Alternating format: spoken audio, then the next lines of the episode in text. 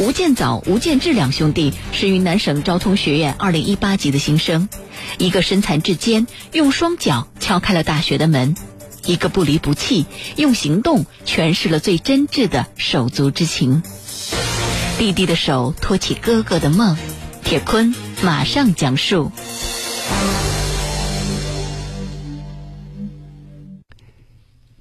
今年二十岁的吴建早。他出生在云南省昭通市巧家县老店镇法土南村。在三岁之前，吴建早也有一个天真烂漫的童年。但是，就在二零零一年的某一天，他的人生之路发生了巨大的转变。那一天，吴家发生了一件震惊全村的事情。当时年幼的吴建早因为好奇，爬上了支撑变压器的平台，伸手去触摸变压器上面的绝缘的瓷片。当吴建早的手指和绝缘的瓷片发生接触的那一刹那，变压器冒出火光，砰的一声闷响，小建早倒在了地上，被高压电流击中的双臂逐渐的变成了焦黑色。经过抢救，小建早活了下来。不过，他却永远的失去了双臂。上过初中的父亲吴朝美，他心里非常清楚，对于这个儿子，如果过多的关注，其实那是在害他。毕竟，父母是无法陪伴他一辈子。没有上过一天学的母亲鲁润之，他也明白这个道理，所以夫妻俩很快就达成共识，他们就是希望兄弟两个能够走出大山，路只有一条，读书。读书就要面临写字这个问题，那么没有手怎么写字呢？父亲吴朝美开始有意识的培养吴建早用脚写字，这不是一件容易的事情。比如一个简单握笔的姿势，吴建早也要反反复复练上好几回。刚开始写出的字那都是歪歪斜斜。通过一年多的练习，吴建早也开始逐渐习惯用脚写字了。因为写字，他右脚的大指和食指之间也被磨出了粗糙的一些老茧。用脚穿衣、吃饭、刷牙、洗脸，现在吴建早能够用自己的一双脚完成日常生活中绝大部分的事情了，生活也基本能够自理了。不仅如此，吴建早还学会了用脚打字和上网。二零零六年。八岁的吴建早和比自己小两岁的弟弟吴建志一起走进了学校的大门，成为了同班同学，而且还是同桌。弟弟也就成为了哥哥的双手。从那时开始，为哥哥洗澡、洗衣服、穿鞋子等等，也就成为了弟弟吴建志每天的必修课了。每天早上起床，吴建志总是先从被窝里爬出来，用最短的时间穿好衣服。叠好被子以后，帮着哥哥打来洗脸水、漱口水，并且将牙膏挤好。而自己穿好衣服的吴建早则坐在小板凳上开始漱口、洗脸。一切准备就绪以后，吴建志将自己和哥哥的书包往身上一挎，兄弟两个就径直朝着教室的方向走了过去。而上下学的路上，吴建志也成为了哥哥的贴身的保镖。他总是默默的走在后面。晚上回到寝室，在给哥哥洗完澡并且安排睡下以后，吴建志还会把哥哥换下来的脏衣服洗干净晾晒起来。在忙完哥哥的事情以后，吴建志才开始收拾自己。十多年来，吴建志总是寝室当中最晚睡觉的那个人。虽然自己的身体有所残疾。但是吴建早却是一个积极乐观的人，他经常挂在嘴边的一句话，那就是：如果能为家庭和社会做一些力所能及的事情，将是我最大的快乐了。身体的不便，生活的遭遇，也让吴建早学会了珍惜，哪怕是很小很小的幸福。在吴建早看来，弟弟早就成为自己生命当中的一部分了。用他的话说。命运让我失去了双手，但是也让我得到了最好的兄弟。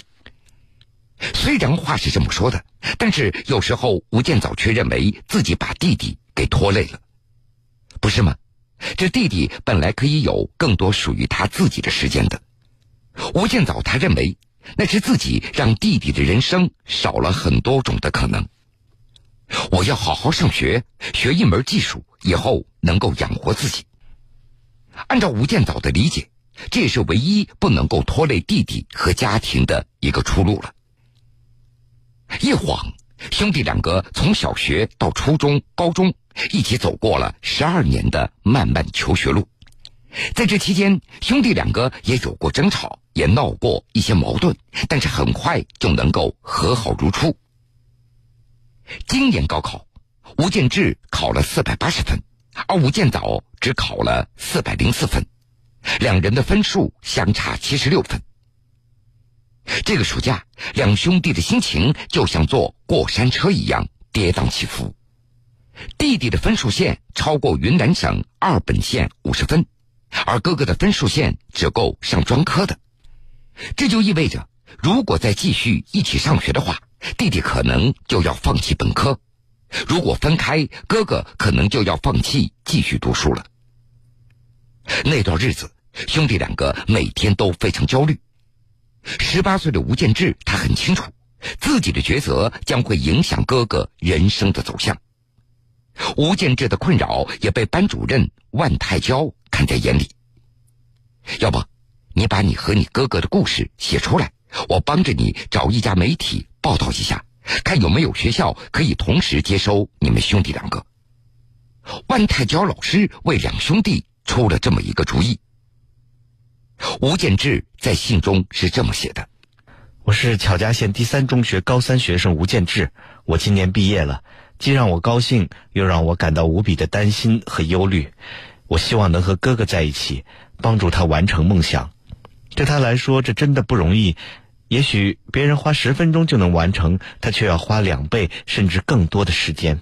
他已经超越了许多正常人。他的精神、他的毅力、他的坚持，令我为他骄傲。可是哥哥如果没有我的照顾，就无法继续上学了。我不想哥哥的大学梦因此破灭。吴建志，他希望能够带着残疾的哥哥一起上大学。哥哥吴建早的心里也非常清楚，这相差较大的高考分数被同一所学校录取的概率是非常低的。即使已经习惯了弟弟平时的照顾，但是如果要牺牲弟弟的前途来完成自己大学的梦想，吴建早还是觉得有点太自私了。于是他就盘算着。不如先让弟弟正常填报高考志愿去读书，自己回去复读一年，争取和弟弟考到同一所学校。让弟弟吴建志没有想到的是，他的那封求助信会引起广泛的关注。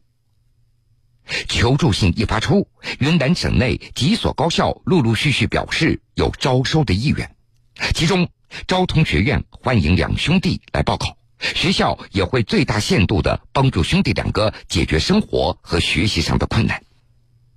昭通学院是当地一所办学质量比较好的本科院校，二零一七年的录取分数线高出云南省二本线三十一分。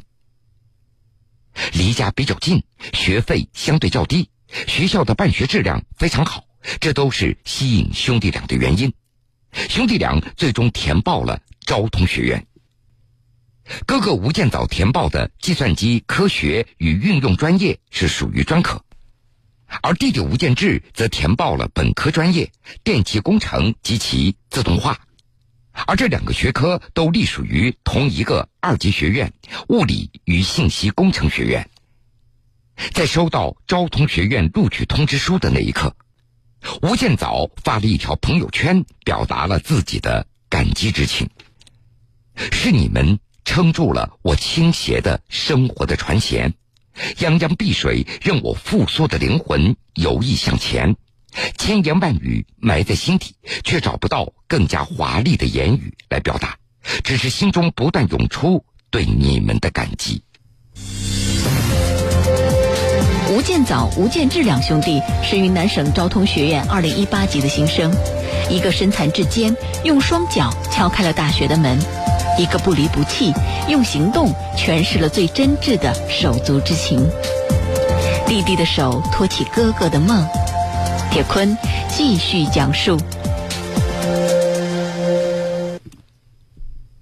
收到大学录取通知书的喜悦并没有维持多久，一家人又开始为学费的问题而发愁了。对靠种庄稼生活的吴家人来说，几千元的学费那是一个不小的数目，学费的问题也就成为了横在他们面前的拦路虎。父亲吴朝美身患糖尿病和股骨头坏死，他干不了重活，全家人生活的重担全部压在母亲的身上。缺乏劳动力，让这个本来就贫困的家庭越来越贫困了。就算是砸锅卖铁，也要供养两个儿子读完大学。吴朝美、鲁润之夫妇东拼西凑，筹了五千元给兄弟两个交学费。八月二十五号一大早，吴朝美将借来的钱塞进吴建志的书包里。临别的时候，他一直叮嘱兄弟两个要好好读书，不要辜负。老师们的期望，兄弟两个拼命的点头，并且小声的回答：“知道了。”昭通学院特地把学着不同专业的兄弟两个安排在一个宿舍里，兄弟俩的大学生活从此展开了。按照兄弟俩的计划，他们将在学校开展勤工助学，帮着家里减轻一点经济负担。物理与信息工程学院的院长卢桥表示。兄弟两个非常懂事，也非常乐观。他们的故事也真真实实的感动了学校里的师生。学院也不会让一个学生因为家庭经济困难而失掉学习的机会。让卢巧院长感动的是，为了解决两个孩子的后顾之忧，学院的一个老师以匿名的方式每个月资助兄弟俩一千四百元的生活费，直到他们大学毕业。在吴建早看来。老师们的资助，在最艰难的时候给了他重新站起来的信心和勇气，而这个背后隐含的期望，也让他的每一步都迈得更加坚实。这不仅是物质上的帮助，更是精神上的鼓励。对于未来，吴建早想继续读书。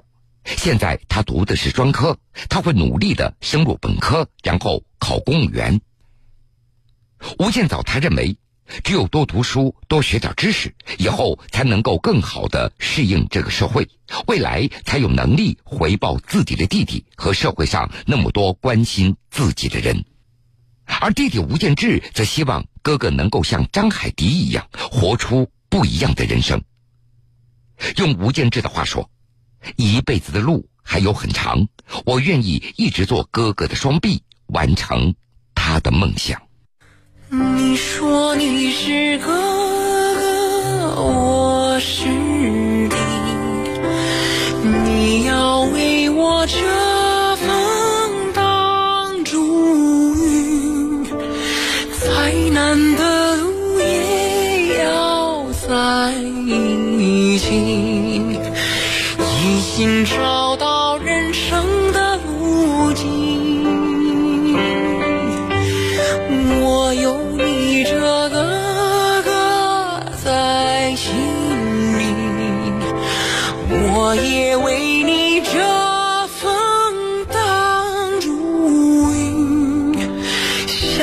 我的话永远说不清，手足的情。